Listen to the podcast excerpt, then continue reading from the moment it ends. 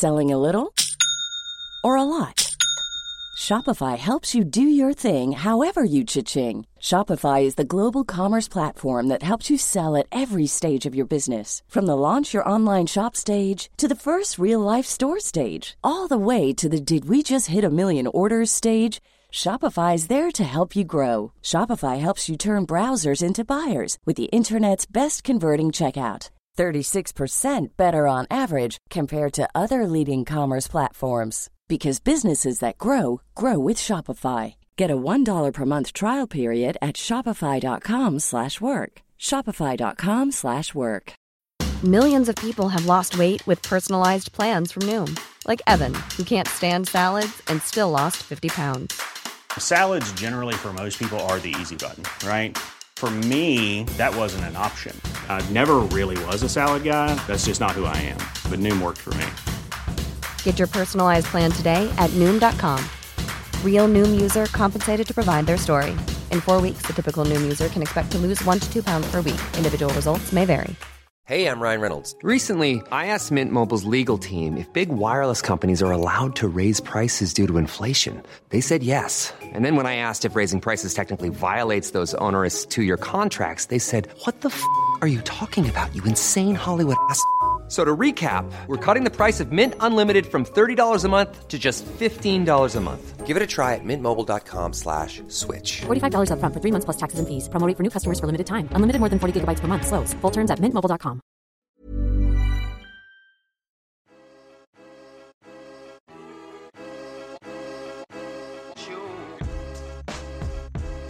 Avec le Covid, il y a une vraie prise de conscience de la nécessité de la santé mentale. Je ne suis pas, parce que je suis schizophrène, plus dangereuse qu'une autre personne. Dès que je sortais effectivement de cette transe où je prenais du recul par rapport au miroir, je me regardais euh, avec des yeux euh, neufs, je réalisais et là c'était hyper dur. Depuis, je pense, une petite adolescente, c'est sûr qu'il y avait une vulnérabilité, un terrain. J'avais peur de faire souffrir tous les gens autour de moi et surtout, je comprenais pas la maladie. En France, elle est très méconnue. faut pas croire que quand on est dépressif, tout est absolument noir. On a des fous rires, on a des rires, il y a des moments de bien-être aussi qui durent pas très longtemps, mais qui sont quand même présents. Et puis ça vous apprend à faire un peu plus attention à vous. Il s'appelle Christophe. Florence, Gilles, Pauline, Camille, Laure, toutes ces personnes que vous venez d'entendre ont traversé de douloureuses épreuves à cause de leur TOC, de leur dépression, leur schizophrénie ou encore leur bipolarité. Comme eux, 13 millions de Français sont touchés chaque année par un trouble psychique, d'après les tout derniers chiffres officiels. Alors c'est vrai, on parle désormais un peu plus de santé mentale dans les médias, sur les réseaux sociaux ou encore à la télévision. Mais il reste encore de nombreux freins qui empêchent de libérer la parole et peut-être même de sauver des vies. Alors ne perdons pas de temps. Je suis Clotilde Costil, journaliste et créatrice du podcast On marche sur la tête qui brise les tabous sur les maladies psychiques. Je suis ravie de vous accueillir dès à présent pour la saison 2, disponible gratuitement sur toutes les plateformes d'écoute. Installez-vous confortablement, tendez bien l'oreille et laissez-vous porter par ces histoires bouleversantes mais aussi pleines d'espoir.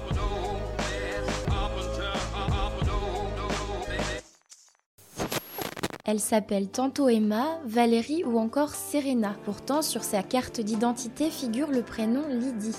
La jeune femme n'est pas comédienne, elle vit avec un trouble dissociatif de l'identité, appelé aussi TDI.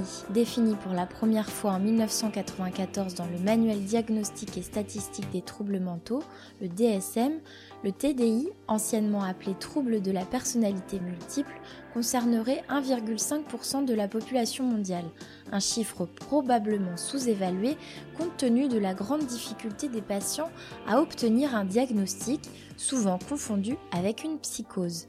Comme pour la plupart des patients, le TDI de Lydie trouve son origine dans un ou plusieurs traumatismes répétés dans l'enfance. Son histoire, c'est l'histoire, comme tant d'autres sur ce podcast, d'une blessure qui a mis du temps à cicatriser à force d'acceptation et de résilience. Aujourd'hui, Lydie arbore fièrement sa cicatrice au point d'avoir signé près d'une dizaine de livres alimentés par ses mille et une vies.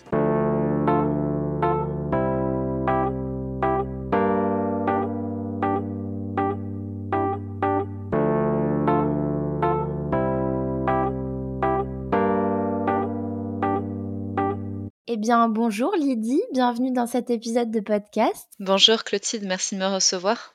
Avec grand plaisir. Alors, est-ce que tu peux te présenter de la façon dont tu le souhaites? Alors, je m'appelle Lydie, euh, j'ai 37 ans. Je suis cadre euh, dans la banque. Euh, je suis également auteur, coach littéraire et je suis animatrice d'ateliers d'écriture. Tout ça, ça c'est pour la partie professionnelle et je suis paxée avec un conjoint. Voilà, depuis maintenant deux ans, j'habite dans les Yvelines. Euh, et je suis euh, bah, très heureuse d'être avec vous pour vous parler de euh, mon trouble dissociatif de l'identité, puisque au-delà de tout ça, ça fait partie de moi également. J'ai un, un, trouble psychique. Bah écoute, merci pour ce beau portrait. Est-ce que tu pourrais nous raconter quel genre de petite fille puis de jeune fille tu étais? Euh, je pense que comme beaucoup de personnes qui ont une, différence, hein, quelle que soit la différence, on se sent dès qu'on est petit un petit peu euh, différent, voire mis à l'écart. Donc euh, la petite fille que j'étais, bah, c'était une petite fille qui était souvent isolée.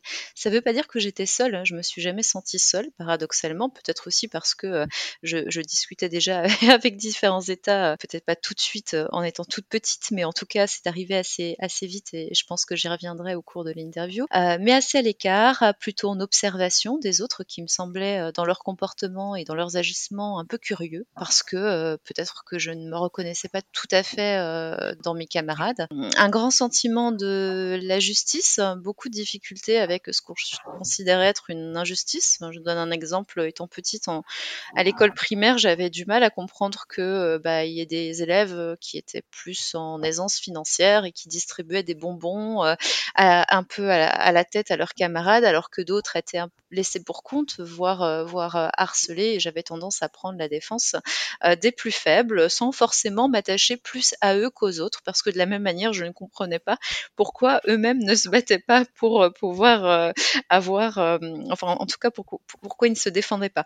adolescente, j'étais une adolescente plutôt perturbée alors toujours très bonne élève, hein, euh, très sportive, toujours fonceuse, mais adolescente, euh, bah, je pense que c'était aussi euh, la suite logique d'une enfance un peu laissée en errance médicale, un peu à l'abandon, en errance familiale aussi.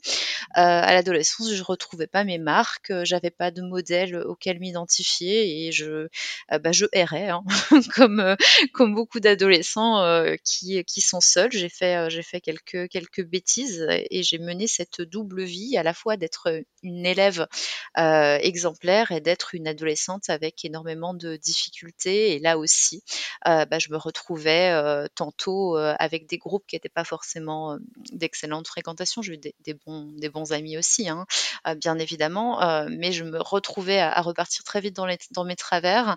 Et puis, bah, j'avais, en parallèle cette, cette exemplarité dans mon parcours scolaire. Donc une sorte de dualité un petit peu qui t'a suivi euh, depuis le, début finalement de, de, ton existence. Tu vivais un petit peu entre deux eaux. Euh, est-ce que tu avais conscience de cette dualité? J'en avais conscience puisque euh, j'ai retrouvé à l'âge adulte, enfin, on m'a aidé à retrouver puisque j'ai une amie d'enfance qui m'a, euh, qui avait photocopié euh, des fiches d'agenda que je lui rédigeais quand j'étais en cours.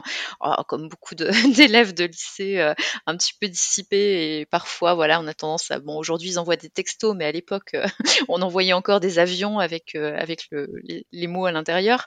bah, j'avais envoyé quelques avions a priori et il y a 44 lettres qui ont été retrouvées dans lesquelles bah, je, je m'exprimais sous mes diverses personnalités et je, on ressentait plus qu'une dualité, c'était clairement une multiplicité puisque j'écris sous des mmh. écritures différentes et des histoires différentes qui sont signées par mes différents alters. D'accord, mais c'est avec du recul que finalement tu en as pris conscience. Sur le moment, toi, tu pensais que c'était ta, ta normalité en fait Absolument pas, puisqu'en mmh. fait, quand j'ai écrit ces lettres, je les signais déjà, on les signait déjà de nos noms d'alters.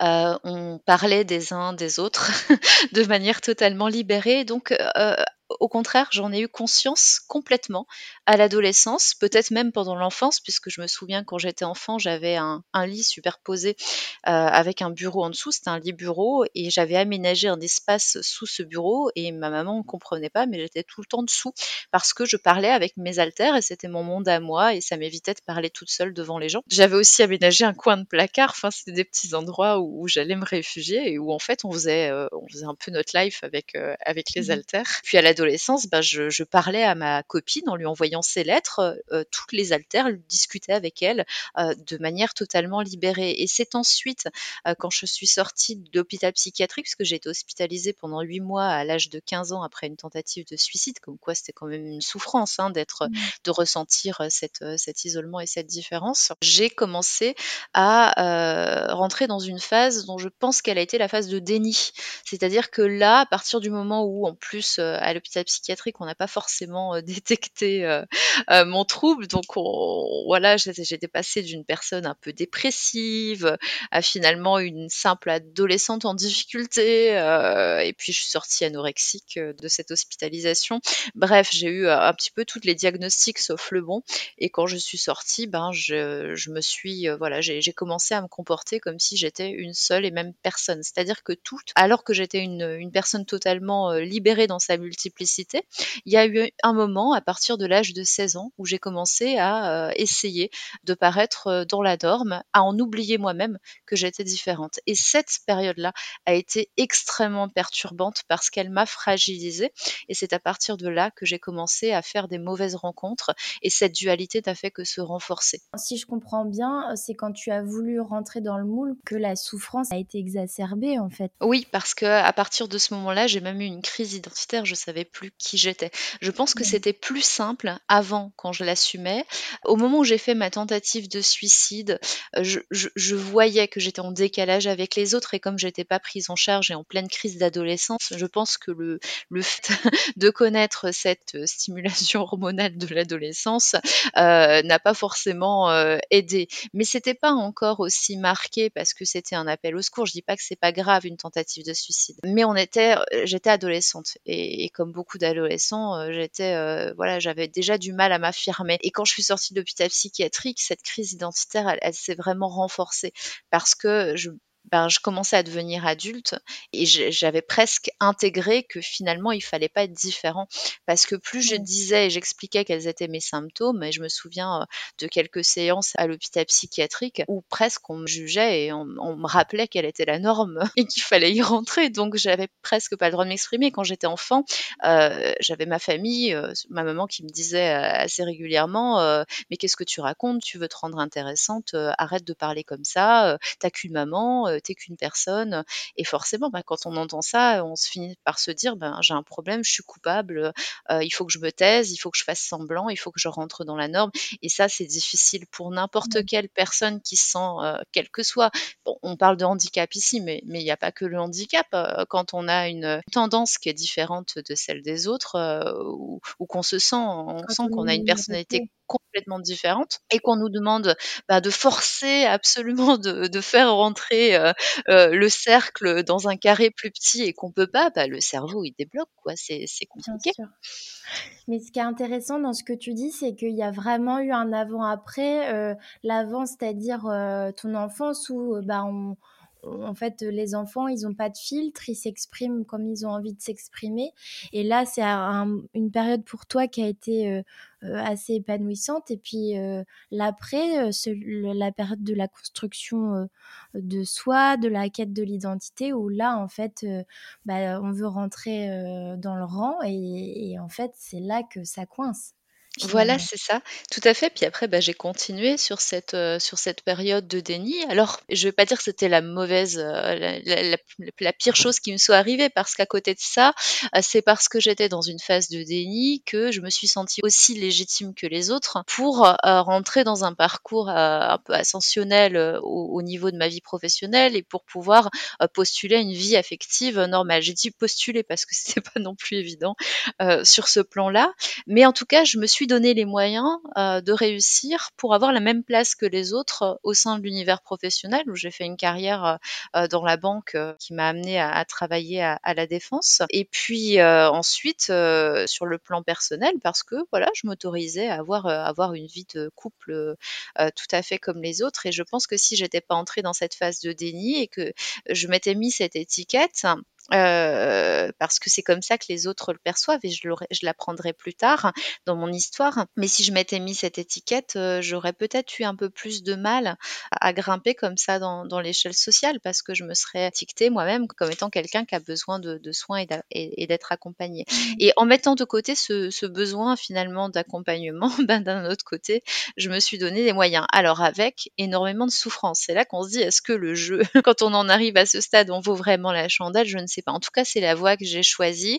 Euh, et il y a une deuxième étape qui a été particulièrement violente, ben, c'est le contre-coup de tout ça. Parce que quand on est dans une phase de déni et qu'on avance comme si on était euh, bien, un jour, ça vous revient comme un boomerang en pleine figure. Et c'est ce qui m'est arrivé au moment du confinement parce que j'avais trouvé comme parade, de manière totalement inconsciente, pour pas penser à ma différence, d'être toujours dans l'action. Donc, euh, je vivais chaque euh, avec un agenda, mais c'était déjà le cas depuis que j'étais ado, euh, où tout était mesuré, paramétré, où je n'avais aucune pause, aucune respiration. Ça a été comme ça toute ma vie.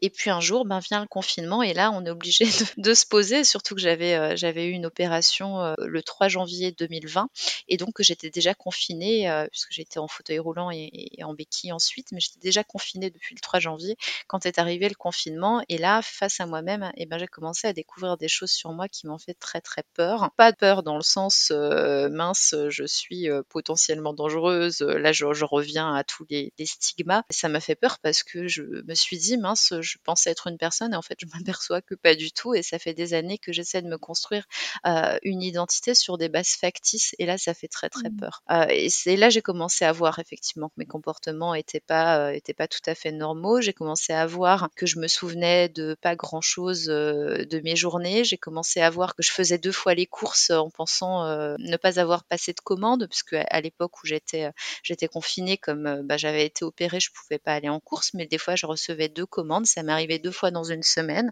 Je me suis aperçue que je m'écrivais à moi-même en mettant des post-it sur mon miroir. Je m'apercevais que je me souvenais plus avoir passé des coups de téléphone à certaines personnes, voire des conversations que j'avais totalement oubliées. Et là, je commençais à réaliser qu'en fait, tout ce que j'assimilais autrefois à des périodes, des moments de fatigue, de part de mon surinvestissement professionnel ou privé, ou parfois même des burn-out, comme on disait quand je m'arrêtais de travailler, parce que vraiment, euh, je commençais à, me perdre dans l'espace, à, à bugger, euh, comme j'ai l'habitude de le dire. Eh bien, je me suis aperçue qu'en fait, c'était pas du tout ce que je croyais et que c'était beaucoup plus ancré que ce que je ne l'avais imaginé. En fait, il y a plusieurs phases euh, finalement dans l'acceptation du trouble. Euh, comme dans beaucoup de troubles, il y a une phase de déni qui est assez importante finalement. C'est peut-être parce qu'elle est très importante que c'est encore plus difficile derrière de revenir euh, sur ce déni et d'accepter de nouveau finalement, parce que moi je l'avais déjà accepté une fois, et puis ensuite je suis entrée dans le déni. C'est même pas que j'avais accepté, c'est que je le vivais naturellement. Je me suis certainement trouvée face à un mur, face à des archers, et du coup je me suis rentrée dans cette phase de déni. Mais c'était très compliqué après parce que avant d'accepter, il faut déjà que je déconstruise mentalement le schéma que je m'étais fait dans le déni. Et il y a une petite période d'auto-justification où on a du mal à se dire, on essaie encore de se raccrocher à l'avant. On se dit, non, non, attends, un jour on va l'accepter, puis le lendemain on va revenir, on va se dire, non, c'est pas possible, euh, euh, je, je m'invente, je m'invente un problème. J'ai pas de problème, tout va bien. Et puis hop, on retombe sur un caillou qui nous rappelle que si, il y a quand même quelque chose et qu'il faut s'en occuper. Et puis il y a la peur aussi. Il y a la peur du jugement des autres parce qu'on se juge déjà soi-même. Euh, donc on se dit en miroir, euh, bah, si moi déjà je, me juge, j'imagine que les autres ils vont avoir du mal à accepter. Il y a la peur d'être refoulé euh, par des personnes euh, auprès desquelles on s'est présenté sous une certaine image.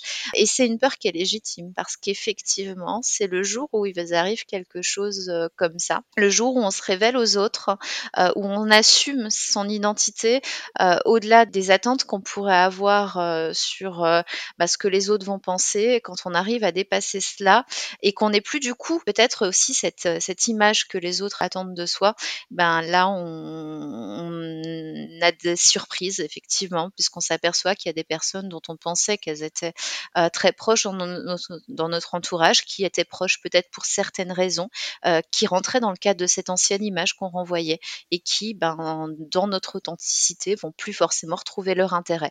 Ces personnes, elles vont s'éloigner et là c'est dur, c'est assez violent parce que au début on le vit un petit petit peu comme un abandon.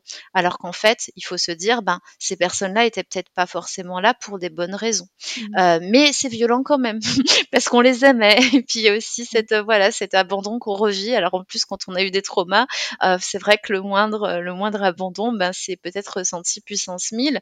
et en même temps, il y a des personnes qui reviennent, ça aussi, il faut le dire, du passé, parce que elles nous avaient connus sous un, en, en ne nous comprenant peut-être pas suite à certaines réactions, notamment pendant l'enfance, pendant l'adolescence. Et là, elles reviennent et vous avez des amis d'enfance qui disent, ah bah ça y est, je comprends mieux, c'est vrai que je te trouvais bizarre, si j'avais su, euh, je me serais pas comportée comme ça avec toi. Et là, on s'aperçoit aussi de toute la richesse qu'il y a au fond des gens et que les comportements parfois qui sont, euh, même ceux euh, des personnes qui sont dans l'offensive pendant l'enfance et l'adolescence, ils tiennent lieu à ces incompréhensions réciproques mmh. entre une personne qui n'est pas, qui ne fonctionne pas de la même façon et, et soi. Donc ça a été très intéressant pour moi, très enrichissant parce que j'en ai appris beaucoup sur l'acceptation, certes du trouble, mais aussi l'acceptation de mes propres, de mon, ma propre image, de mon propre, de mes propres émotions, et aussi l'acceptation des réactions des autres. Mmh. Et je, jamais je me suis dit, ben tiens, telle personne, c'est un abruti parce qu'il n'a pas compris. Chacune a ses raisons de s'écarter ou au contraire de venir me retrouver. Quand on vient me retrouver, j'accueille et quand on s'écarte, j'accepte. Est-ce que tu pourrais euh, nous décrire ce que sont tes bizarreries, entre guillemets? Concrètement, ça se manifeste comment ce trouble? Et est-ce que, euh, deuxième question, est-ce que tu pourrais, euh, dans des mots simples, nous expliquer ce qu'est le trouble dissociatif de l'identité? Bien sûr. Euh, je vais peut-être commencer par la définition du trouble dissociatif de l'identité, après j'en viendrai aux symptômes. Euh, alors je vais pas réviser ma copie, je vais essayer de vulgariser simplement. Euh, le trouble dissociatif de l'identité, c'est ce qu'on appelait autrefois le trouble de la personnalité multiple. C'est quand la personne va se dissocier en plusieurs états de conscience alternatifs. Pour parler en langage très simple, un enfant entre ses 6 ans et ses 8 ans, il va intégrer tous ses héros tous ces petits personnages qui s'est construit et avec lesquels il discute quand il est enfant. On a un seul personnage qui est lui-même et qui est son identité. Ce qu'on appelle voilà la construction identitaire qui se fait entre l'âge de 6 ans et l'âge de 8 ans. Des enfants qui ont des traumatismes forts vont euh, se comporter un peu différemment et ne pas forcément intégrer toutes ces personnalités, mais euh, en conserver une qui va enfouir les traumatismes euh, ou plusieurs même euh, pour pouvoir justement continuer à vivre normalement comme si ces traumatismes n'étaient pas là. Donc concrètement, il va pas intégrer ses personnalités, ses personnages pour euh, parler dans un langage que tout le monde comprend et il va les laisser se développer chacun de son côté. Alors, c'est comme une petite équipe à l'intérieur de la tête. Il va y avoir un personnage parce que l'enfant, il est intelligent et l'enfant, il est intelligent, il a placé ses rôles. Et il s'est dit, ben tiens, je vais peut-être euh, créer un personnage plus fort qui, lui, va mener euh, la vie à l'école et puis plus tard la vie professionnelle. C'est le personnage qui va être le plus euh, combatif pour affronter peut-être les difficultés de la vie. Et celui-ci va vieillir parce que, enfant, je choisis si mes personnages y vieillissent ou ils vieillissent pas. Encore une fois, je vulgarise. Hein. et puis, je vais choisir un personnage qui est costaud. Alors, c'est mon schtroumpf costaud. Lui, il va faire plein de sports euh, il va être capable de courir, il va être capable de remporter des médailles, euh, de faire de la gymnastique artistique euh, dans mon cas. Et puis je vais choisir un personnage qui lui va être plutôt plutôt dans le repos, dans le bien-être. il va bien aimer la nature, les oiseaux, etc. Et comme ça jusqu'à jusqu'à ce qu'il ait plus envie de, de créer de personnages. Je sais pas après, personne ne sait exactement le, sous-jacent de tout ça. Le cerveau est, euh, assez, étonnant. Mais voilà, donc comment ça se passe pour l'enfant. Et puis bah, ces personnes, elles grandissent chacune de leur côté. Il y en a qui vieillissent, il y en a qui vieillissent pas. Euh, et puis ben euh, le problème, comme dans n'importe quelle équipe, c'est que quand ces personnes, elles ont conscience de l'existence des unes et des autres, elles peuvent avancer, mettre en place des stratégies pour pouvoir cohabiter de manière totalement saine avec des, des, règlements internes. Et puis quand elles ne se connaissent pas, qu'elles n'ont pas conscience euh, les unes des autres, et ben là le cerveau il comprend pas pourquoi il se souvient pas de trucs, pourquoi euh, il a fait ça, et la personne elle peut s'en vouloir même d'avoir adopté des comportements dont elle pense qu'elle aurait jamais adopté. Bah, je vous donne un exemple et on va en revenir aux symptômes tout à l'heure. Moi, ça m'est déjà arrivé un matin de me réveiller et de m'apercevoir qu'il y avait un cendrier plein dans la salle à manger, une bouteille de vin de vider et j'avais une altère adolescente qui était très malheureuse et qui avait, bah ça arrive, hein, pris, pris une cuite et, et fumé des cigarettes dans l'appartement et moi je me réveille et je vois que l'appartement est en désordre et je comprends pas parce qu'à cette époque-là, j'avais pas encore conscience de l'existence et du coup, je me mmh. dis mais comment est-ce que j'ai pu faire un truc pareil? Et je commence à me dire j'ai un problème avec l'alcool, euh, est-ce que je suis folle? Est-ce que voilà, donc c'est des questions parce qu'on s'en veut à soi-même. Tandis qu'aujourd'hui, s'il se reproduisait la même chose, je me réveillerais, j'ouvrirais la porte et je me dirais putain, fais chier, il va falloir faire le ménage. Elle abuse, elle aurait pu ouvrir la fenêtre, j'aurais mis du pchit et de manière totalement euh, zen et ensuite j'aurais fait un petit mot que j'aurais mis sur la table en disant merci la prochaine fois de moins fumer, de ranger tes affaires, de voilà. Euh, c'est ça la différence. Et là, je vais, je vais pouvoir en venir aux symptômes si c'est assez clair. Oui, c'est très clair. J'avais juste une question. Est-ce qu'on sait euh, euh, médicalement, scientifiquement expliquer les blackouts entre guillemets entre les les switches? Alors j'ai une question spécifique sur le switch, mais je pense que tu vas y venir. donc le switch entre les différentes personnalités. Comment ça se fait qu'il y, ait des amnésies entre les différentes personnalités? Alors moi, j'ai recomposé, euh, j'ai dessiné le schéma de mon système et j'ai essayé de comprendre comment il fonctionnait. Ça a pris quelques années quand même. Hein. Depuis la Covid, je laisse des questionnaires de Proust, on remplit des fichiers, euh, euh, on s'écrit entre les différents alters pour essayer de comprendre comment on fonctionne, donc on communique les uns avec les autres. Et je me suis aperçue que dans notre système, on est huit, hein, huit alters, et ben il y a des alters qui communiquent plus facilement entre eux et des alters qui communiquent pas du tout.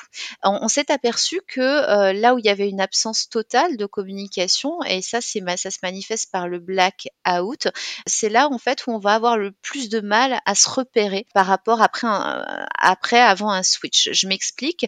Tu as deux alters qui s'entendent, qui, qui communiquent totalement entre elles. Parfois, elles sont en co-conscience, elles peuvent visualiser la même scène. Et euh, même s'il y en a une qui est en front plutôt en avant par rapport à l'autre, euh, l'autre va quand même euh, comprendre, voire euh, même observer euh, ce qui se passe. Tandis que quand on a deux alters qui communiquent pas, si l'une switch après l'autre, elle va pas du tout avoir les souvenirs de l'alter qui l'a précédé parce que euh, il n'y a pas de communication établie entre l'une et l'autre. Pourquoi? Ça, très honnêtement, c'est un c'est un mystère.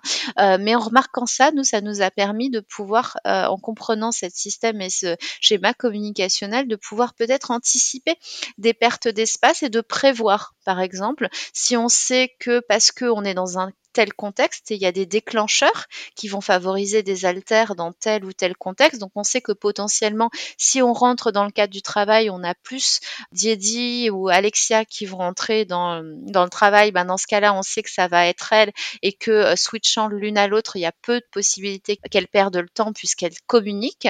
Euh, si par contre, juste après, on doit faire un tour euh, dans un centre, dans un magasin de jouets, on sait que potentiellement, il va y avoir Emma et que Emma ne communique ni avec Diedi ni avec Alexia, donc on peut perdre du temps. Donc dans ce cas-là, ben, on va peut-être demander à quelqu'un de nous accompagner dans le magasin pour qu'on se retrouve pas complètement perdu, sans savoir ce qu'on faisait auparavant, etc.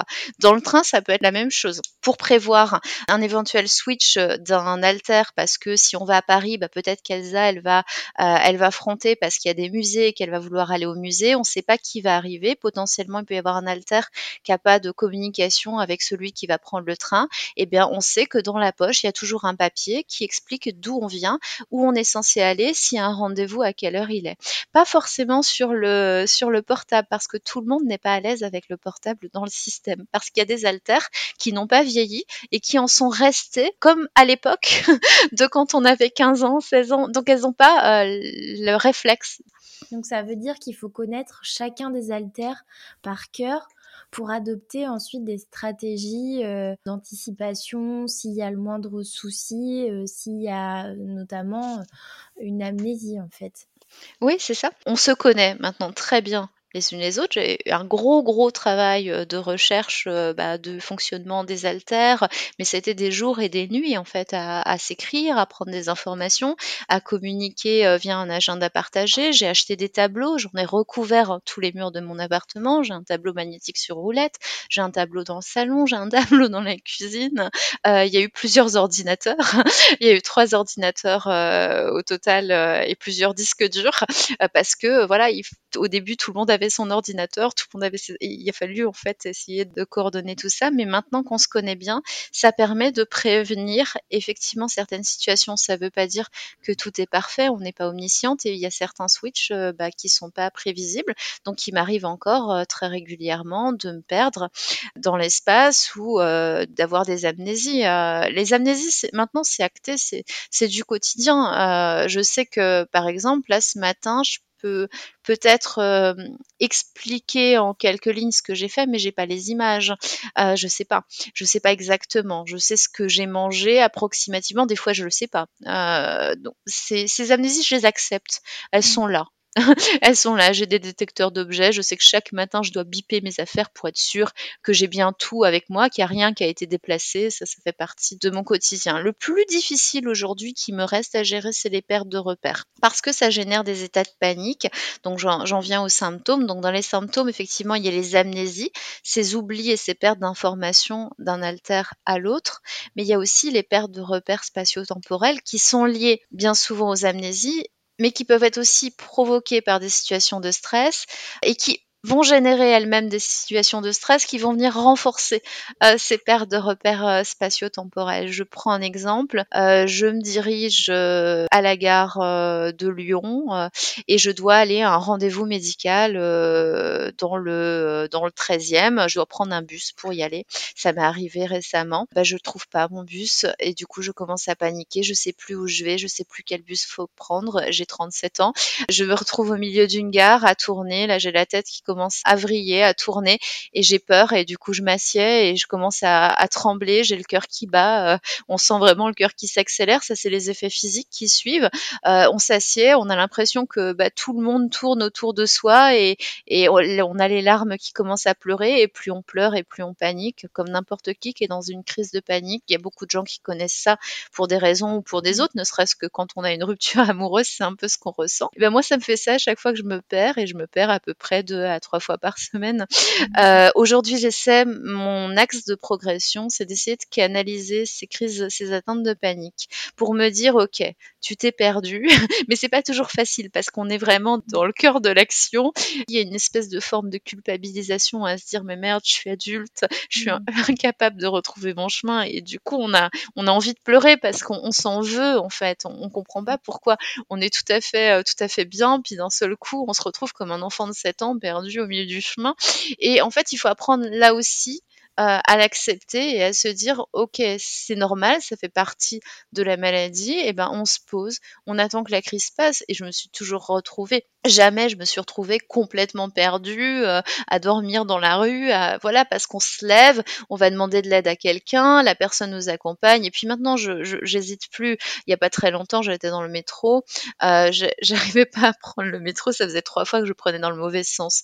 Parce que j'étais déjà entrée dans la crise de panique où je perds tout ma rationalité, j'arrive plus à réfléchir. Moi, je suis allée chercher un gars de la RATP et je lui ai dit, bah, excusez-moi, euh, j'ai voilà, j'ai un handicap et, et j'arrive pas à me repérer. En plus, il y avait beaucoup de monde, il y avait un RER e qui était bloqué, la foule, ça m'aidait pas. Et le monsieur, bah, qu'est-ce qu'il a fait? Il m'a accompagné euh, jusqu'à euh, jusqu'à ma rame de métro. Je suis montée dans le métro. Il m'a même demandé si je voulais qu'il fasse le trajet avec moi. Et si j'avais fait ça depuis le début, si j'avais été un peu moins fière, ben, ça m'aurait économisé énormément de stress. Ouais. Donc voilà, ça c'est un, un, autre exemple. Donc, ces pertes de repères spatio-temporels. Ensuite, il y a les insomnies. Les insomnies et autres troubles du sommeil, parce que euh, bah, on a aussi des, après des terreurs nocturnes qui sont liées à la, aux résurgences des traumatismes passés, mais les nuits sont très difficiles à vivre parce que déjà il y a des altères dans le système qui vivent la nuit. Euh, et d'autres qui vivent le jour, puisqu'on a plusieurs rôles. Et l'enfant, il n'a pas, euh, bah, comme tous les enfants, j'imagine, qui veulent pas aller se coucher, il a créé des alters qui vont pas se coucher. Euh, du coup, Euh, ça me pose parfois problème puisque euh, j'ai euh, j'ai une altère qui ne ressent pas la fatigue au même moment que les autres. Sauf que quand il faut se lever à 5h, 6h du matin et qu'on se couche à 2h du matin, pas forcément pour faire la fête, hein, mais par exemple, Elsa va jouer au piano, elle va lire un livre ou un recueil de poésie. mais voilà, quand il faut se lever à 6h pour le travail, ben, des fois c'est violent. Oui. Mais alors du coup, j'imagine que ça fait ça donne une palette de compétences, euh, si on doit aborder les aspects positifs, euh, de la maladie, on parle, euh, dans la schizophrénie de symptômes négatifs et de symptômes positifs. Est-ce que là, on peut parler de symptômes positifs? De la même façon, mais quel que soit en fait le le la maladie, le handicap, euh, qu'on peut avoir, la la question c'est pas, il y a il y a du négatif, mais comme dans n'importe quelle personne, il y a toujours du négatif et du mmh. positif et et le tout s'équilibre. Alors effectivement, là, il y a des gros, il y a des grosses amnésies, il y a des gros grosses pertes de repères spatio-temporels et puis, il y a des terreurs nocturnes il y a plein de trucs qui peuvent, faire dire que, bah, dis donc ça doit être difficile sa vie. Mais moi ma vie je la trouve pas difficile difficile, je la trouve extraordinaire et je peux comprendre une personne schizophrène qui, euh, bah, d'un côté, vit peut-être des choses très difficiles de par sa maladie, mais d'un autre, quand elle est devant sa toile de peinture et qui part en fait dans sa créativité, c'est extraordinaire. Mmh. Et euh, mon trouble dissociatif de l'identité, il nous permet de faire des choses extraordinaires. On travaille sur plein de projets, on rencontre, surtout maintenant qu'on en parle avec beaucoup d'aisance, parce que du coup, on est beaucoup plus solaire et, euh, et nos comportements, bah, ils sont acceptés. Des fois, ils sont étranges. Les gens me le disent. Mon conjoint, quand il me, il me je lui pose une question, qui me dit, tu m'as déjà posé la question trois fois dans la journée. Euh, la journée marche, je te réponds plus. je lui dis sur le coup, t'es pas sympa et c'est tout, mais je le comprends. Euh, Aujourd'hui, voilà, c'est c'est accepté. C'est on, on, vit vachement mieux. Mais moi, tous mes tous mes aspects positifs, ben c'est ça en fait. L'acceptation, c'est pas donné à tout le monde d'accepter euh, quelque chose, euh, quelque chose d'aussi euh, d'aussi fort en fait, euh, d'accepter de ne pas délivrer l'image que les gens attendent, c'est mmh. déjà euh, une capacité. Pour moi, j'ai déjà cette capacité, j'en suis très fière. Et euh, je trouve que cette capacité, bah, dans le fait d'en parler, ça peut inspirer aussi d'autres personnes qui sont à un moment donné bloquées dans leur vie et qui ont peut-être besoin d'extérioriser quelque chose. Et puis, cette capacité à, à créer plein de choses, à, écrire euh, des livres, à travailler sur plusieurs projets en parallèle, euh, à faire euh, du sport et à changer de sport et à réussir quand même dans une autre discipline et, tout ce que je peux faire et réaliser, ben je, ouais, je suis contente en, en fait d'être telle que je suis et je pense que je suis tellement heureuse aujourd'hui que si on me proposait de refaire ma vie en sens inverse, malgré tous les traumatismes que j'ai subis, qui sont extrêmement violents, et eh ben je les referais tous et je repasserai par tout ce par quoi je suis passée pour être la personne que je suis aujourd'hui, pour avoir euh, mon petit ami euh, et qui soit là et que ce soit lui, et, et pour avoir euh, bah, cette, ces projets là qui, qui sortent en ce moment et qui me rendent vraiment heureuse un vrai parcours de résilience comme je les aime et sur lesquels je vous veux vraiment euh, s'attarde dans ce podcast parce que euh, comme toi comme plein d'autres euh, plein d'autres personnes que j'ai reçues ici c'est un parcours bah, pas toujours linéaire et en fait au bout du compte il y a une acceptation et bien plus encore il y a le fait de d'en faire quelque chose de, de constructif et de positif comme toi à travers euh, ton expérience littéraire. On, on, y reviendra peut-être un peu après. J'aimerais bien qu'on parle de l'aspect traumatique, puisque le trouble dissociatif de l'identité a une origine traumatique. Est-ce que tu pourrais nous en parler et nous parler de ta propre expérience?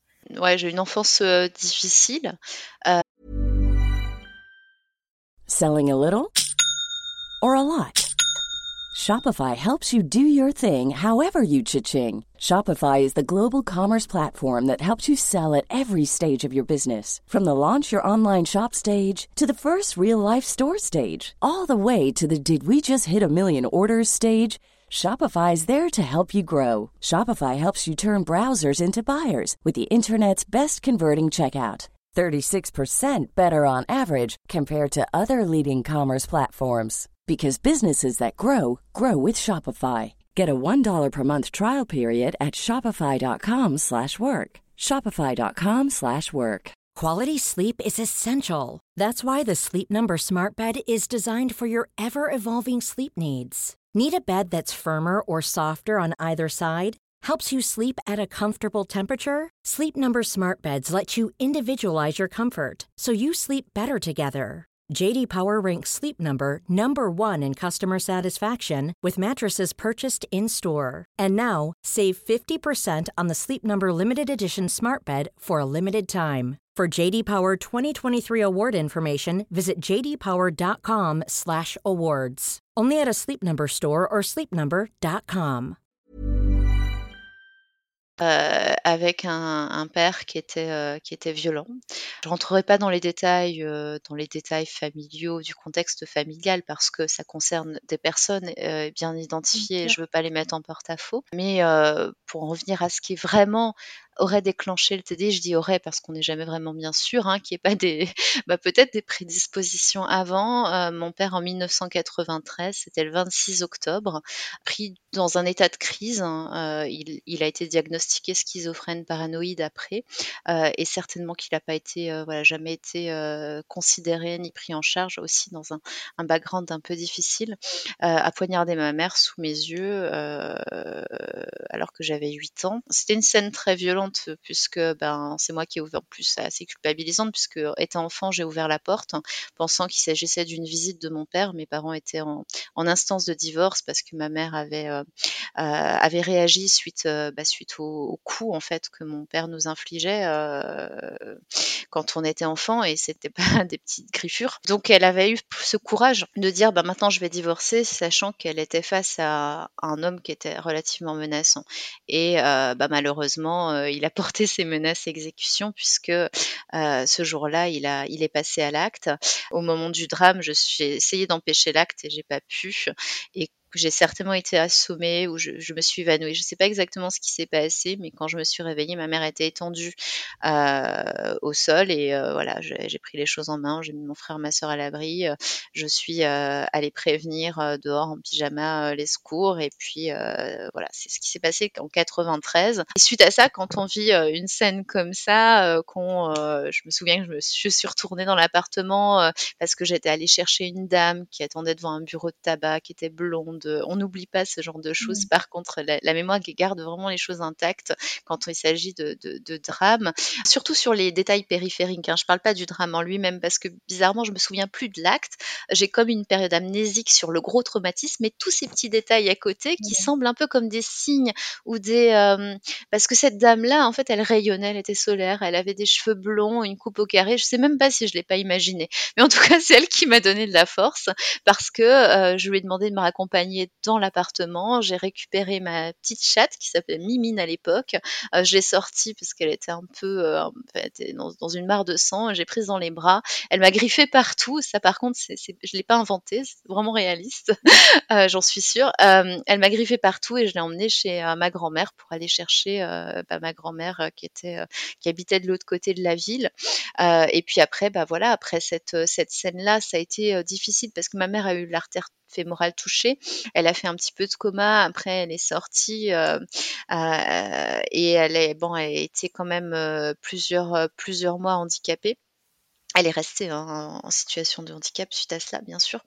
Euh, mais il a fallu prendre pas mal de choses en main, sachant qu'on n'avait pas du tout d'argent et on a vécu, euh, bon, on a vécu euh, dans la pauvreté quelques années, avec avec des, phases particulièrement douloureuses que ma mère était extrêmement, et on peut le comprendre, hein, heurtée par rapport à ce qu'elle avait vécu. Et j'ai eu une enfance, une adolescence particulièrement, ouais, difficile. Et j'ai continué à enchaîner des traumatismes. Je parlais de mauvaise fréquentation tout à l'heure. Bah évidemment, euh, qu'est-ce qui se passe quand on est une ado, qu'on sait qu'on sait pas à qui demander, qu'on a toujours eu l'habitude de se débrouiller seul, ben on va pas vers les bonnes personnes. J'ai connu voilà des viols, j'ai j'ai connu des choses très sombres euh, et j'ai continué à vivre des traumatismes euh, pendant plusieurs années, jusqu'à je peux dire jusqu'à l'âge de ouais jusqu'à l'âge de 25 ans. Est-ce que tu dirais que cet enchaînement de traumatismes, il, est, lié au, premier gros traumatisme? Ah oui, certainement, on est perdu. Euh, l'enfant que j'étais était, euh, suite à ça, perd son papa, perd la maman qu'il avait, qui était toujours dans le dans le take care. Euh, il perd ses repères parce que ma mère s'est retrouvée dans une situation, était dans l'urgence, seule avec trois enfants. C'est plus pareil. C'est plus euh, sa priorité, c'était de nous nourrir. Il n'y a plus de modèle quand on a envie de parler. On n'a plus forcément, on sait plus sur qui, vers qui se tourner. Je me suis retrouvée euh, sans repère euh, et c'est certainement ça qui a créé toutes ces perturbations après. Mais je me dis dans tout ça que d'un autre côté, le trouble dissociatif de l'identité, c'est aussi ce qui m'a permis de m'en sortir. Euh, est-ce que finalement ces perturbations que j'ai eues étant ado étaient liées au trouble dissociatif d'identité? Non, je pense pas. Je pense que ces perturbations que j'ai eues, elles étaient liées au fait que j'avais vécu ce traumatisme douloureux qui avait jamais été pris en charge. Parce que qu'est-ce qui s'est passé suite à cela? C'est que euh, le juge pour enfants nous a convoqués pour savoir si on était en capacité psychologique euh, de voir mon père a été euh, incarcéré suite à ça, hein, mais dans un cadre de médiation familiale. Euh, et le juge pour enfants a décrété que non, on n'était pas dans la capacité psychologique de le faire. Mais c'est tout. Après, on a dû être conduit à un, deux rendez-vous psychologiques et c'est tout. Donc après, il n'y a pas eu de suivi euh, médico-psychologique pour nous. Il y en a eu, il y a eu un accompagnement de mon frère dans le cadre de cette médiation puisque lui, il a été jugé apte à voir son père, mais c'est tout. Et je pense que ça a joué dans cette difficulté à se construire des bases stables. À quand remonte ton premier suivi psychologique? J'ai voulu consulter à plusieurs reprises par moi-même. Et à chaque fois, ça a été l'échec. Parce que bon, toutes les séances qui avaient été imposées pendant mon hospitalisation à l'hôpital psychiatrique n'avait rien donné parce que déjà on me changeait de psychiatre tout le temps, donc j'avais pas le temps de m'habituer à l'un. Et puis, comme je le disais tout à l'heure, j'étais en pleine crise d'adolescence, j'avais 15 ans, on venait de m'enfermer dans un hôpital psychiatrique avec interdiction de sortir et de voir la lumière du jour euh, autrement que par, euh, par les fenêtres. Et moi, j'avais envie d'aller voir mes potes, de boire des bières et puis de faire du scooter. Donc, ça n'arrangeait pas les choses et c'est pas dans ce cadre-là que j'allais euh, me mettre dans un contexte où le psy va me dire bah asseyez-vous, racontez-moi tout et je vais me poser, je vais lui dire j'ai besoin de votre aide, etc. Non, j'ai envie, j'avais à l'époque le discours que j'aurais eu, c'est tu me fais chier, j'ai envie de me casser et, et, de retrouver mes copains et mes copines. Donc c'était pas propice. Et mmh. après cela, on m'a plus jamais rien proposé. Donc après, c'est moi en fait qui ai pris l'initiative à plusieurs reprises d'aller voir des psychologues et, et si je racontais mon histoire et je pleurais et je m'effondrais et j'arrivais pas et je reculais et je retournais voir un autre psy parce que je me disais que si j'avais pas réussi, c'est parce que j'avais pas trouvé le bon et j'ai fait ça pendant des années, des années, des années. C'est un peu le cas finalement. Est-ce qu'on t'a parlé de troubles dissociatifs de l'identité à ce moment-là? Qu'est-ce qu'on t'a apporté comme réponse? Jamais, on, m'a jamais euh, mis une seule étiquette. Euh, jamais on m'a fait un seul diagnostic. La seule chose qu'on me disait, c'est que je me souviens d'une psychologue qui m'a dit un jour, et ça, ça m'avait euh, presque choqué parce que je me suis même plus sentie légitime pour consulter suite à cela. C'était une psychologue qui consultait dans sa maison. On était en Côte d'Or euh, et j'avais pris la voiture pour y aller. Je devais avoir 25, 26 ans, peut-être un petit peu plus. et j'arrive dans les hauteurs, voilà, de talent dans sa maison et là, elle me dit, je raconte ce qui se passe et je la avoir reculé dans son siège au fur et à mesure que je lui raconte tous les traumas que j'ai vécus. C'est vrai que j'ai pas épargné, mais je suis là pour raconter ce qui se passe et pour qu'on comprenne euh, ce que j'ai vécu. Et suite à cela, elle me dit, euh, elle me fait, mais c'est c'est terrible ce que vous me dites. Elle me dit, mais euh, vous allez m'en sortir encore beaucoup comme ça. Mmh. Et, euh, et, là, je me suis redit et, et j'avais envie de pleurer. Et là, j'avais vraiment, alors que jusque-là, je racontais ça euh, normalement parce que pour moi, c'était ma vie.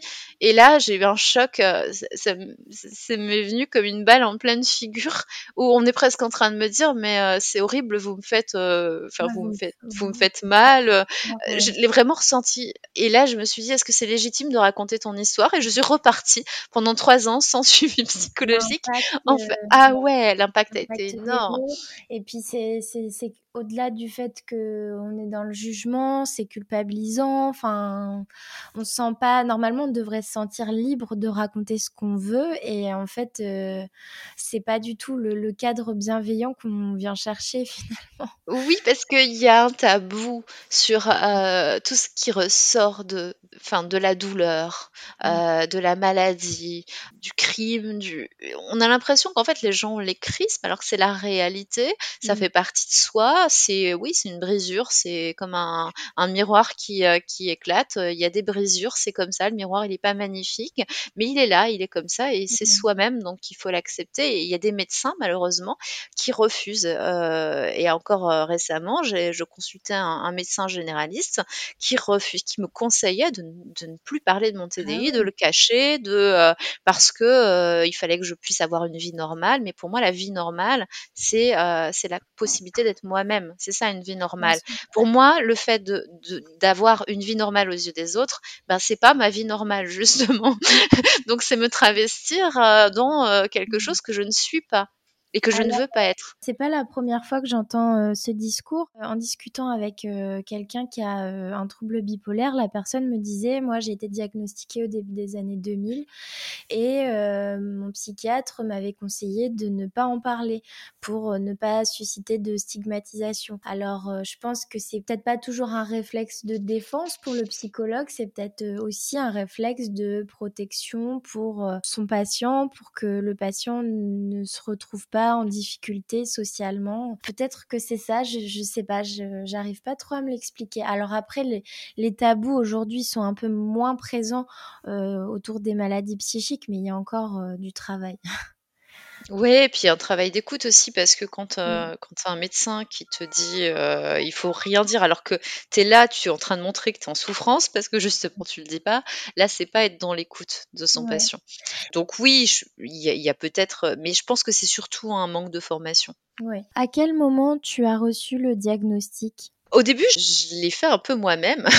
C'était en 2000, heu, 2020 quand j'ai retrouvé justement ces lettres, bah, quand je me suis aperçue de toutes ces difficultés que j'avais, de ma différence, je suis allée récupérer dans la cave le carton avec ce classeur de lettres que ma copine m'avait offerte parce que j'avais compris. Jusque-là, je savais même pas ce que c'était encore. J'avais simplement compris que j'étais plusieurs. Je ne savais pas ce que c'était qu'un TDI et c'est après que j'ai regardé les vidéos d'Olympe. Mais j'ai compris que j'étais plusieurs et je suis allée chercher ce classeur et là, j'ai étalé, heu, les feuilles, heu, autour de moi et j'ai regardé et j'ai lu. je précise juste, heu, Olympe dont tu parlais, c'est une jeune femme qui est influenceuse, en santé mentale, donc sur les réseaux sociaux et qui, comme toi, a un trouble dissociatif de l'identité, hein. C'est bien ça, on est d'accord? Ouais, c'est ça, tu as raison de le préciser, effectivement ceux qui nous écoutent. Heu, mais voilà, je savais pas ce que c'était, mais j'avais compris ce que, heu, j'étais. Sans, heu, savoir, s'il y avait d'autres personnes autour de moi qui avaient la même chose et cetera et du coup, je suis allée vérifier, chercher ces lettres et j'ai vérifié, j'ai vu que ces écritures étaient différentes et à partir de là, bah, on se renseigne.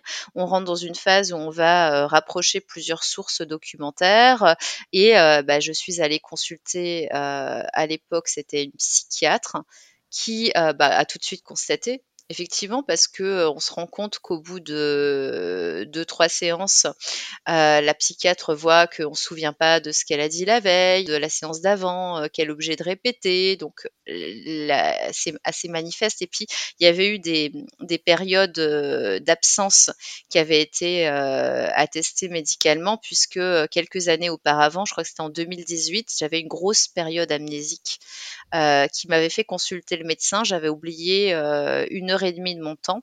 Je m'étais réveillée dans un métro sans savoir ce que je faisais là et alors que je me rendais à La Défense et j'ai fondu en larmes au milieu du métro. Quand je suis arrivée au travail avec, heu, 1 heure et demie de retard, j'ai fondu en larmes devant mes collègues. Ils m'ont demandé de leur expliquer ce qui se Mmh. passait et là, je leur ai dit: «J'ai perdu, heu, bah, je me souviens pas de ce que j'ai fait pendant 1 heure et demie. Je me suis retrouvée dans un métro où j'avais rien à faire. J'ai très peur» et on m'a dit: «Burn-out, heu, on va appeler un taxi et rentre chez toi» et à l'époque, j'avais passé IRM, scanner, on m'avait envoyée chez un psychiatre qui m'avait diagnostiqué un trouble de la personnalité limite, donc rien à voir avec cette période, euh, cette période d'absence, euh, et qui euh, s'était offensé que je refuse de prendre des médicaments euh, qu'on donne à des patients atteints de d'autres troubles justement que, que le TDI, alors que j'étais même, il n'était pas certain du diagnostic et il me donnait des médicaments effectivement que je voulais pas prendre. Je dis, si t'es pas sûr, euh, je vais pas prendre un truc qui soigne une maladie dont je suis pas sûre que je l'ai. Tu aurais pu finalement euh, l'écouter en, en disant voilà il est médecin, il sait ce qu'il fait, je vais prendre ses médicaments, mais toi tu avais euh,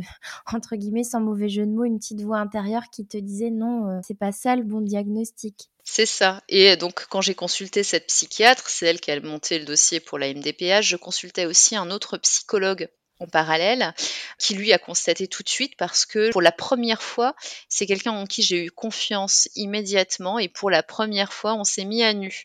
C'est-à-dire qu'au premier entretien, il a eu, euh, il a été face à, à un alter qui était particulièrement froid qu'on appelle l'alter gardien, euh, qui est là pour filtrer justement les personnes avec qui on parle, savoir si on, on peut euh, euh, ou pas euh, se confier. euh. Et, ensuite, il a, il a eu plusieurs personnalités à chaque entretien parce qu'on a décidé de, de lui parler. Euh, il était très vite informé euh, de, de la personne que j'étais euh, globalement. Et sinon, j'avais avec beaucoup de personnes à l'extérieur encore tendance à, à le dissimuler. Et puis j'ai rencontré, j'ai eu euh, la chance il y a, il y a quelques il y a quelques mois de et là j'ai changé de psychiatre de rencontrer euh, le docteur Simon Baroudet qui est le spécialiste du TDI en France et qui est maintenant le psychiatre qui me suit. D'accord.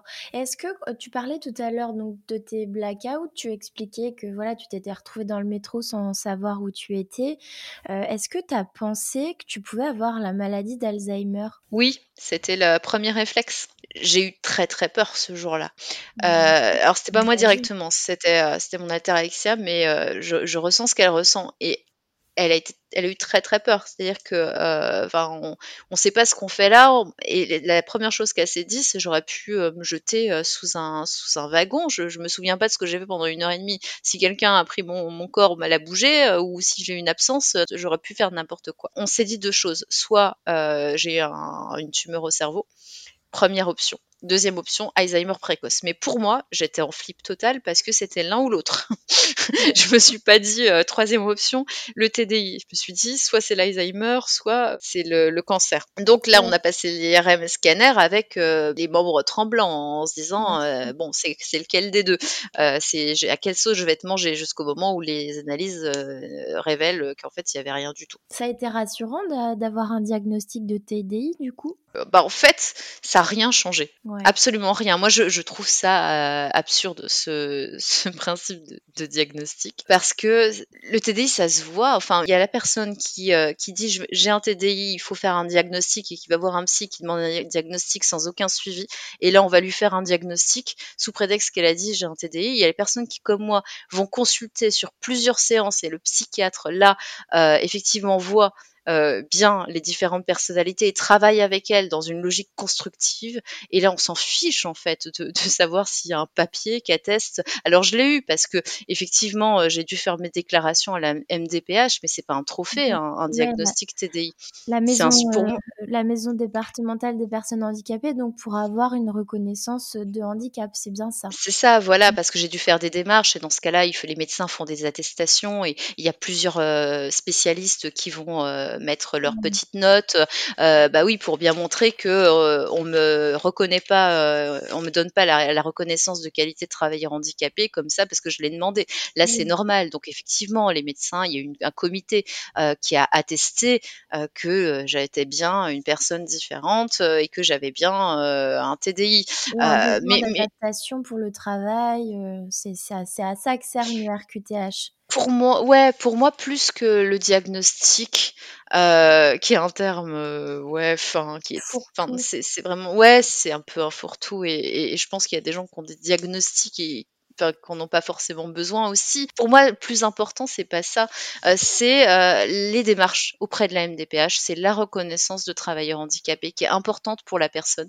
c'est le suivi médico-social qu'elle va avoir autour et c'est euh, la façon dont elle va être accompagnée et écoutée par ses professionnels et par son entourage. Ouais. J'ai un peu de mal avec ces notions de diagnostic. Et tu parlais d'hospitalisation en, psychiatrie tout à l'heure. C'était avant la pose de ton diagnostic. Oui, bien sûr, j'ai été hospitalisée, j'avais 15 ans et mon attestation, j'arrive pas avec ce terme de diagnostic. mon attestation, j'ai eu en, en 2020. Donc, bon. On va dire le document si tu préfères. Ouais, c'est ça, le document, le, document signé par le médecin, comme quoi j'ai bien en TDI. Si j'appuie autant sur cet aspect-là, c'est que pour beaucoup de patients, la pose du diagnostic, elle est importante parce que elle lève pas mal de culpabilité et, elle explique certains Ouais, alors certains symptômes et elle c'est c'est la reconnaissance, c'est ça. En fait, oui, parce que là, c'est une question de sémantique. Moi, je pensais que tu parlais du, du petit papier qui atteste un peu comme le diplôme que la personne, parce que ça, c'est un peu à la mode et il y a beaucoup de gens qui le réclament et ça n'a aucun sens. Mais par contre, la reconnaissance, un professionnel qui va acter que son patient, oui, vous avez un TDI, oui, vous êtes malade. Là, oui, effectivement. Dans ce cas-là, c'est hyper important parce que c'est ça qui va euh, être l'élément déclencheur pour que la personne elle puisse s'assumer complètement et aller de l'avant et dire je suis légitime. Non seulement je suis légitime, mais aujourd'hui je peux me comprendre explorer les potentiels qui sont les miens et que j'ai peut-être laissé en sommeil euh, parce que j'ai voulu m'étouffer dans un monde où je, je trouvais que j'avais pas ma place et, voilà et, c'est super important d'établir euh, tout à fait. Et mettre un mot sur le trouble. C'est ce qui permet d'avoir aussi un traitement, la plupart du temps, de d'aiguiller vers euh, tel ou tel diagnostic. Toi, dans ton cas, est-ce que tu es sous médication?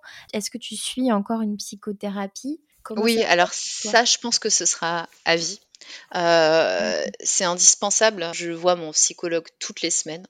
Euh, je manque pas un seul rendez-vous. J'ai des rendez-vous d'une heure, parfois de deux heures. Et maintenant, à nos rendez-vous, j'ai certaines sessions qui sont organisées avec mon conjoint. Parce que aussi, on n'en parle pas assez, mais il y a les aidants les aidants mmh. familiaux au quotidien qui sont avec des personnes qui ont des troubles comme moi, comme n'importe quel couple, hein, mais des fois vous avez du mal à, communiquer parce qu'on n'est pas les mêmes exactement. Mais moi en plus, il y a cette curiosité, cette étrangeté de, du comportement qui est lié à mon trouble qui peut ajouter des difficultés à communiquer. Et donc une fois par trimestre, on consulte ce psychologue aussi en couple. Et puis à côté, j'ai mon psychiatre que je vois une fois par mois, le docteur Barreau et euh, quand je lui demande, il me prescrit des médicaments, mais je lui ai dit au premier rendez-vous que c'était pas forcément euh, ce que j'attendais d'un rendez-vous. Les médicaments, j'en prends que ponctuellement pour euh, soigner, pour prendre en charge des périodes de crise. Les crises, c'est quand les traumatismes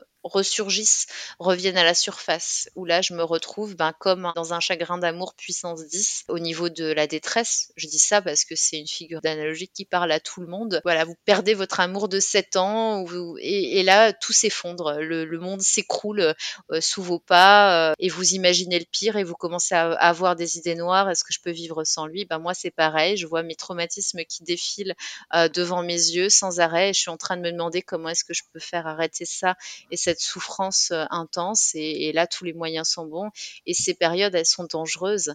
Euh, il faut pas oublier qu'on parle de, troubles dissociatifs de l'identité, mais il y a une personne sur dix, je crois, qui se suicide. Il me semble que c'est ça hein, la stat. C'est énorme, donc le risque il est quand même là, faut pas le nier. Donc euh, ça reste une, grande souffrance. Donc quand je suis en crise, bah, je tergiverse pas. Si je me sens partir et que je suis seule, je prends des, des antidépresseurs, des anxiolytiques si je suis avec mon conjoint, euh, il n'y a pas d'anxiolytique, c'est-à-dire que lui va prendre sur lui pour euh, vivre avec moi cette période de crise. Je dis pas apaiser parce qu'on calme pas en fait une crise traumatique, mais on, aide la personne à pas se mettre en danger. Et quels sont toi tes déclencheurs, tes, triggers euh? bah, c'est ça qui est assez vicieux, c'est que c'est pas c'est pas prévisible. Ça peut être un mot, ça peut être une phrase qui semble totalement anodine, mais qui va faire écho à une phrase que euh, j'aurais entendue dans un moment euh, critique de ma vie mmh. euh, et me replonger d'un seul coup dans cette dans un cercle vicieux dont je ne vais pas pouvoir sortir. Ça peut être totalement anodin, ça peut être une situation, ça peut être une personne physiquement qui ressemble à peut-être une personne qui m'a agressé, mais ça peut être tout et n'importe quoi en vrai. Ah oui, donc on parlait tout à l'heure des, des proches, de l'entourage, du rôle des aidants. Toi, ton conjoint, il est impliqué dans, ton rétablissement, si j'ai bien compris. Il est vraiment très présent pour toi. C'est nécessaire quand on vit avec un trouble dissociatif de l'identité? Comme Oui, n'importe il quel trouble psychique d'ailleurs. Oui, parce que si vraiment, heu, il veut que le couple fonctionne, il est obligé de prendre en compte, heu, Mmh. les souhaits, heu, et les besoins de l'ensemble des personnalités. Ça veut dire pour lui aussi qu'il a dû faire connaissance avec l'ensemble des personnalités de mon système. Heu, donc le système, hein, c'est le le monde dans lequel on évolue, entre alters, mais ça veut dire que, heu, il doit les reconnaître, s'adapter, il va pas se comporter ni parler différemment d'un alter à un autre. Il va pas cuisiner la même chose, il va pas proposer les mêmes sorties et au quotidien, ça, il le fait. Là où c'est difficile, c'est qu'il faut éviter de tomber non plus dans une assistance Mmh. médicale, c'est-à-dire qu'il faut rester un couple. La prise en compte des différentes personnalités, des différents besoins des alters, ça, c'est important parce qu'il n'est pas en couple avec une personne, il est en couple avec plusieurs personnes, même si à l'état civil, heu, on est pacsé, il est pacsé avec une personne. Heu, Mmh. il doit quand même tenir compte de ces différentes, personnes. Mais il doit pas non plus entrer dans une assistance médicale, c'est-à-dire qu'il y a le psychologue qui est là pour la partie, heu, accompagnement sur les traumatis la gestion des traumatismes. Il y a le psychiatre, heu, qui est là pour essayer de déconstruire, heu, les schémas, les nœuds qu'on a créés, au niveau du système et qui empêchent d'aller toucher les traumatismes. Mais en aucun cas, le conjoint ne doit se substituer au psychologue et au Ouais. psychiatre qui sont là justement pour qu'on puisse se garder des moments à nous de sortie. Mais après, heu, il a conscience qu'il est avec une personne qui a un TDI et il est là aussi pour de temps en temps faire jouer les garde-fous en disant: «Bah attention, là tu as passé 10 heures, heu, sur une même tâche, il faut que tu sortes». Alors il va y avoir une petite crise, mais il va me prendre par le bras, il va me dire: «Allez hop, dehors» et puis une fois que je serai dehors, je serai heureuse de faire toute autre chose. Mais il y a des petites résistances parce qu'on est habitué aussi à optimiser la gestion du temps parce que c'est comme un gros camembert, le temps qu'on partage à plusieurs. Désolée de la question, c'est peut-être indiscret, mais il est amoureux des 8 personnalités ou il est amoureux de la personne, heu, à l'état civil, avec laquelle il s'est pacsé? Il est amoureux des 8 personnalités. Il non seulement il est amoureux des 8 personnalités, mais il est amoureux différemment.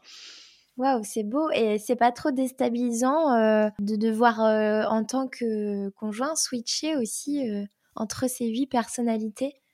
Il en parle, heu, là on est on est en train d'écrire un un livre sur le TDI avec en en partenariat avec mon psychothérapeute justement et heu et mon conjoint, dans lequel il intervient et il exprime, heu, ses, heu, son ressenti et la manière dont il s'adapte, heu, ça s'appelle, heu, «Balade dans dans la tête, d'une personnalité multiple, intrusion poétique», ça va sortir en octobre. Il est totalement à l'aise avec ça. Il en parle maintenant publiquement, ses amis au début, il avait un peu de mal à en parler à sa famille, à ses amis, mais ça a pas duré longtemps. Il a vite débloqué ça Mmh. parce qu'il a une confiance en lui qui est assez admirable.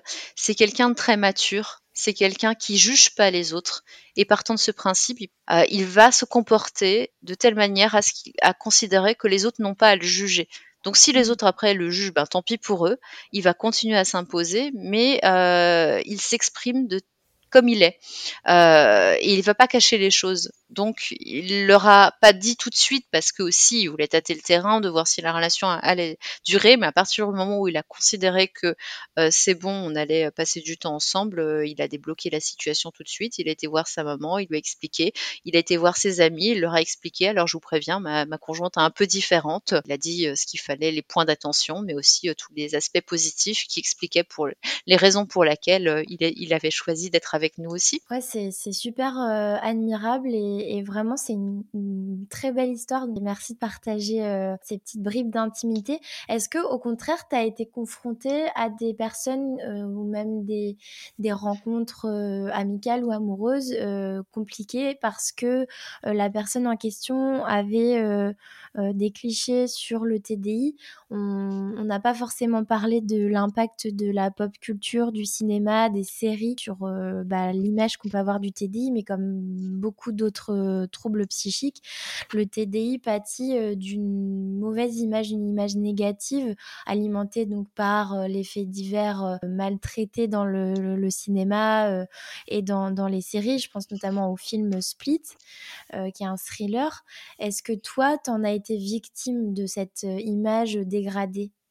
J'en étais victime, mais pas dans ma vie amoureuse parce que, heu, dans mes relations amoureuses, les personnes avec lesquelles j'étais, avant Max ne savait pas que j'avais un TDI. Alors évidemment, les hommes que j'ai fréquentés me trouvaient extrêmement bizarre. Hein. Il y en a beaucoup qui m'ont dit t'as un trouble bipolaire. Il y en a un qui m'a dit t'es schizophrène. On m'a sorti mmh. tous les troubles possibles et inimaginables. Mes terreurs nocturnes avaient été assimilées à des hallucinations. Bah, les périodes de crise, hein, on voyait bien qu'il y avait un souci. Max, c'est mon quatrième Pax, donc j'ai eu quand même beaucoup d'échecs sentimentaux avant parce que mes comportements, en l'occurrence autodestructeurs et parfois accusateur, hein, parce que tous les alters n'aimaient pas forcément euh, le conjoint avec lequel j'étais. Donc, euh, des mmh. fois, j'étais avec des hommes qui étaient adorés le matin et qui étaient détestés l'après-midi. Et on leur disait, euh, j'aimerais bien que tu viennes me voir. Et puis, quand ils étaient là, mais qu'est-ce que tu fais là? Pourquoi tu es là Ça, c'est des situations que j'ai vécues toute ma vie. Donc, ma vie amoureuse est extrêmement compliquée. À partir du moment où j'ai su que j'avais un TDI, jamais euh, je ne me suis dit, je vais euh, aller voir un, homme et je vais le cacher. Tout de suite, je me suis dit, maintenant, il faut que tu sois euh, honnête avec. maintenant que tu le sais, tu peux pas, tu peux pas cacher ça, c'est trop gros. Et Max, j'ai rencontré à ce moment-là donc, il tout de suite, il l'a su. Et c'était un, jour où on était au restaurant. On s'est rencontrés hein, sur, euh, sur, un, sur un site, sur une appli de rencontre. Je ne pourrais pas faire de pub, mais euh, c'est quand même ce qui nous a permis de nous rencontrer. Et au premier dîner au restaurant, il m'a dit Je cherche euh, une fille tout sauf banale. Et moi, j'ai saisi la perche qui me tendait. Et, je lui ai dit Ben, justement, justement. Ça a commencé comme ça. Puis après, il y a eu un chat mort sur la route et on s'est retrouvés coincés pendant la nuit dans une clinique vétérinaire d'urgence avec un chat complètement fou. Mais bon, ça c'est la suite de l'histoire, mais ça a mmh. commencé euh, sur une vérité. Et ça mmh. nous a entraînés dans toutes les, péripéties et les anecdotes qu'on a vécues depuis et qui sont, euh, qui sont exceptionnelles. il y a eu des hauts débats, mais pour rien au monde, on a envie de changer de vie. Et donc, ce sont des anecdotes qui seront dans le bouquin euh, à paraître en octobre non, en fait, il y a plusieurs projets là qui viennent.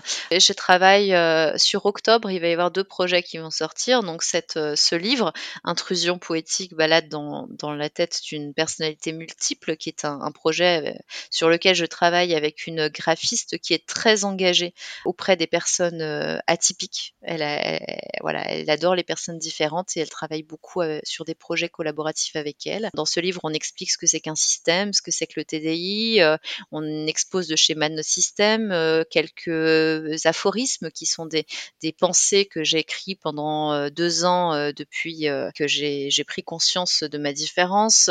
Il y a quelques, quelques textes qui, qui, sont là pour exprimer justement ce qu'on peut ressentir quand on est en situation d'amnésie ou de perte de repères spatio-temporels. Donc c'est un livre assez artistique, en même temps pédagogique, mais aussi, aussi évasif.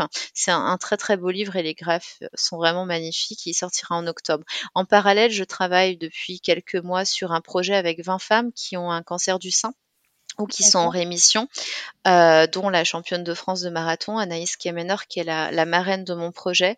Ce livre, euh, qui va être édité par les éditions L'Alchimiste, il va sortir en octobre, évidemment, puisqu'on veut que ça soit un, livre solidaire.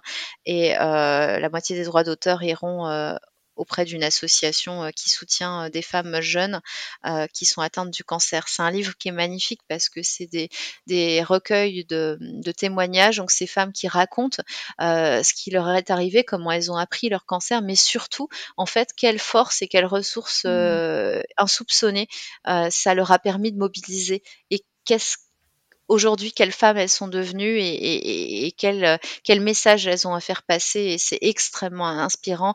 Dans ce, dans ce livre, il est ponctué de, de photos, d'extraits de textes, de, de, journaux, de journal intime qu'elles ont écrit pendant qu'elles étaient, euh, qu'elles étaient euh, bah, en chimio ou en radiothérapie. C'est un projet qui me tient beaucoup à cœur. On est à fond dedans avec mon éditeur et je suis vraiment, vraiment très fière de ce projet.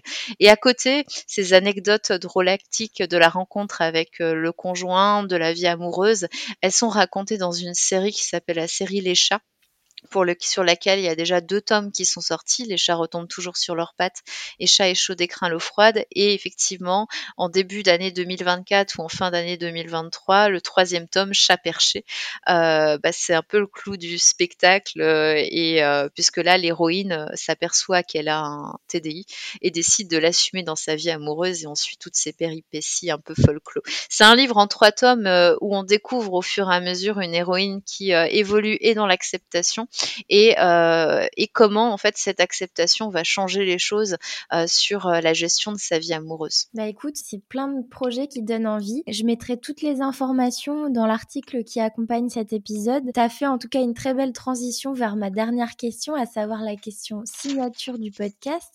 Est-ce que tu dirais que la maladie psychique t'a appris en bien quelque chose? Et si oui, quoi? Ça rejoint euh, exactement euh, ce que j'ai détecté chez les personnes que j'interroge dans le cadre de leur, euh, de leur mmh. parcours pour le cancer du sein. J'ai noté cinq phases.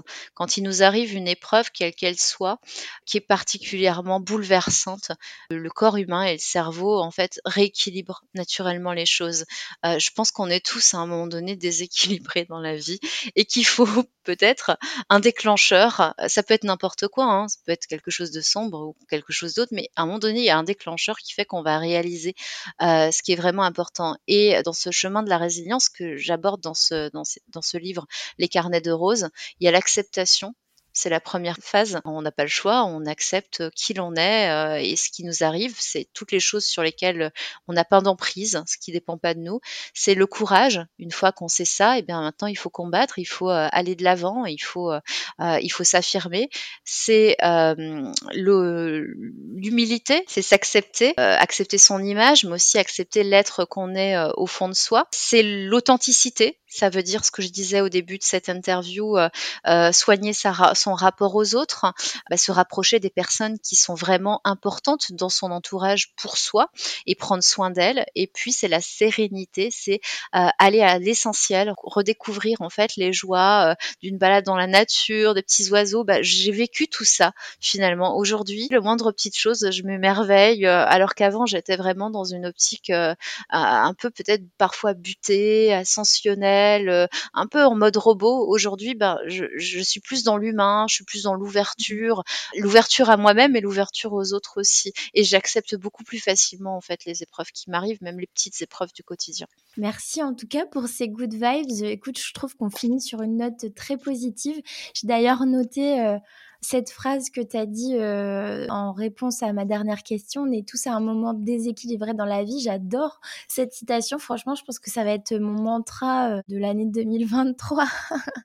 Bah, super. Merci beaucoup Clotilde. Merci pour tout. Euh, bah, merci de nous permettre de parler de manière libérée et de nous exprimer sur les personnes qu'on est aussi, hein. nous qui avons, euh, des troubles, euh, peut-être qui peuvent être encore aujourd'hui stigmatisés, tu l'as dit, donc bah, voilà, merci et merci aux gens de nous écouter aussi. Vous écoutiez le 36e et dernier épisode de la saison 2 dont Marche sur la tête, le podcast. Merci d'être toujours plus nombreux et fidèles sur cette chaîne.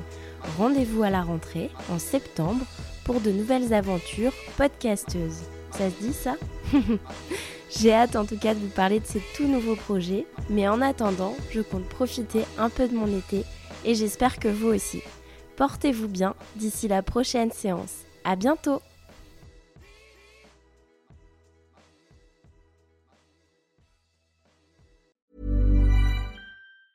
Planning for your next trip? Elevate your travel style with Quince. Quince has all the jet setting essentials you'll want for your next getaway, like European linen, premium luggage options, buttery soft Italian leather bags, and so much more. And is all priced at 50 to 80% less than similar brands. Plus, Quince only works with factories that use safe and ethical manufacturing practices. Pack your bags with high-quality essentials you'll be wearing for vacations to come with Quince. Go to quince.com/pack for free shipping and 365-day returns. Planning for your next trip? Elevate your travel style with Quince. Quince has all the jet setting essentials you'll want for your next getaway, like European linen, premium luggage options, buttery soft Italian leather bags, and so much more. And is all priced at 50 to 80% less than similar brands. Plus, Quince only works with factories that use safe and ethical manufacturing practices. Pack your bags with high-quality essentials you'll be wearing for vacations to come with Quince. Go to quince.com/pack for free shipping and 365-day returns. Mom deserves the best, and there's no better place to shop for Mother's Day than Whole Foods Market. They're your destination for unbeatable savings, from premium gifts to show-stopping flowers and irresistible desserts. Start by saving 33% with Prime on all body care and candles. Then get a 15-stem bunch of tulips for just $9.99 each with Prime. Round out Mom's menu with festive rosé, irresistible berry chantilly cake, and more special treats. Come celebrate Mother's Day at Whole Foods Market